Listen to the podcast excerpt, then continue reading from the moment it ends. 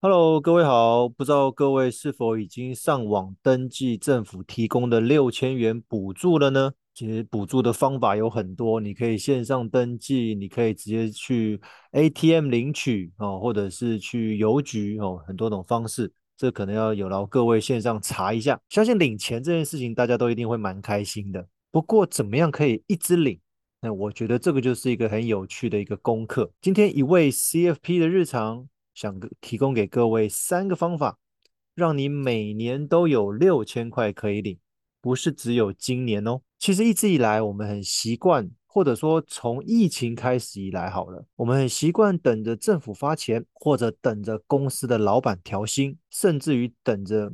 每两个月一次的发票中奖，不然就是期待天上会掉下来什么礼物之类的。其实这样子一直无止境的等待，你换来的可能是一次一次的失望。重点是这个时间也就随之流逝掉了。其实说老实话，我们从什么时候开始，我们的人生会变得如此的被动？其实如果我们人生的美好景象仅需透过这样子等待，而不用任何行动的话，说真的，这样子是有点不切实际的。最近刚刚提到，政府因为税收有盈余，让全国的民众都有六千块可以领。那很多人期待的可以透过线上登记啊，可以领到钱的日期啊。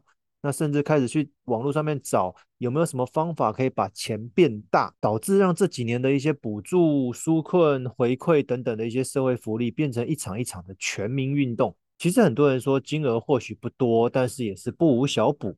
甚至会形容这个有如天降甘霖般的重要，但是我会觉得说，如果这一场甘霖它下的时间会不会太短了点？如果今天一场雨它只下个十分钟，好像也没有办法解除旱象。六千块对我们来说，好像只是解我们燃眉之急，好像不是一个中长期有办法解决我们财务问题的一个金额。所以我觉得我们可以尝试主动一点。积极一点，有可能我们的人生会看到不一样的风景。曾经有人说过，理财要被动，人生要主动。意思就是我们透过一些方法，让理财这件事情尽可能自动化，不用太过烦心，而将宝贵的时间花在生活上面，花在家人上面。其中的关键就是执行力。所以在财务上面的思考。既然这一次有了这个六千块这么一笔钱的出现，我们要学的就是如何让我们每一年都有六千块可以领。我这边想到三个方式，供大家参考一下。第一个，累积存款，各位不要小看这个方法哦，这个算是最简单也是理财中最基础一个方法，就是。累积现金存款，你想哦，我们平均是不是每个月只要存入五百块，十二个月后自然会产生一笔六千块？那你如果能够持续执行这个动作，你每一年是不是就会出现一笔六千块？听到这边，你一定会觉得你在讲废话。这个大家都知道，是啊，大家都知道，但是有没有做到呢？我觉得，其实我们在理财上面常常出现一个问题，就是。知道，但是做不到。坊间各式各样的理财观念、理财讯息，大家早就听过了，早就已经很熟悉了。但是为什么我们的账户里面、我们的皮夹里面始终没有钱？就是因为执行的问题。如果你觉得我刚刚讲那个例子，一年六千块，每个月存下五百块这件事情还是很难，因为有些人觉得五百块好像也蛮多的。那我们再分期一下好了，我把五百块再除以三十天。平均每天大约十七块左右，你每天只需要存入十七元，你这样子应该会觉得比较轻松吧？十七块应该不会太多吧？这只是零钱而已。所以其实我们每个月只要少买一样东西，少吃一次比较贵的餐点，其实五百元的这个存款自动就会出现。当然，这边我会建议各位可以采先存再花的理财顺序。所谓的先存再花，就是你每个月薪水一下来。先拨一笔五百块到另外一个银行账户，这样子会比你限制你自己的消费欲望来得更无感。因为存钱这件事情，你越无感的话，你就越能把钱给存下来。所以累积现金存款这个是相对简单而且一个基础的方法。一个月五百或者一天十七块，你一年之后自然会有一笔六千块出现。所以这边第一个方法的一个小结论就是，其实一件简单的事情。你只要重复去做，奇迹自然就会出现。第二个方法，增加投资。其实市场上面有蛮多就是年化配息率大概有五趴左右的投资工具，你换算下来，你只要投资的本金能够累积到十二万哦，因为十二万乘以五趴就是每年可以拿到六千块左右的利息，每年领到平均六千块的利息。那你可能会想，那我要多久的时间才能累积到十二万的本金呢？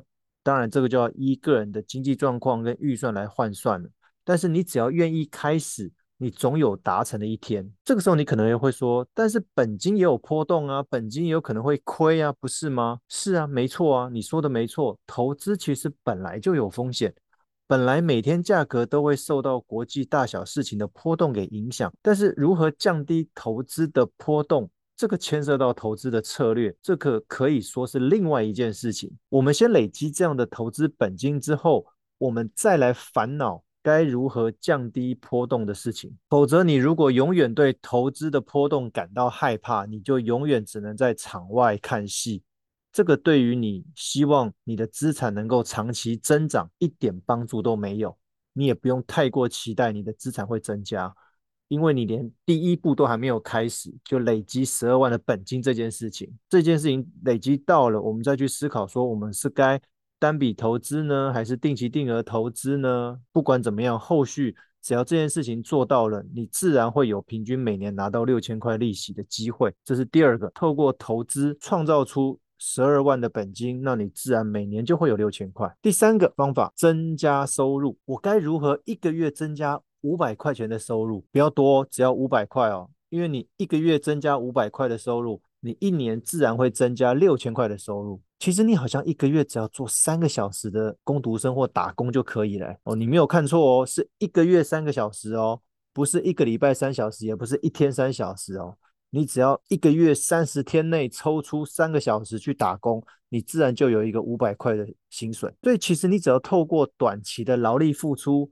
要达到每年增加六千块的收入，并不困难。当然，如果你今天有其他方便的专业能力，说不定你兼职接一件设计的案子啊，开班授课什么，也会有相同的效果。所以你只要愿意动起来，其实每年要多领六千块，不会是一件困难的事情。其实我常在想，如果老天爷每天都要决定说我该把钱送给谁，那我相信积极主动的人。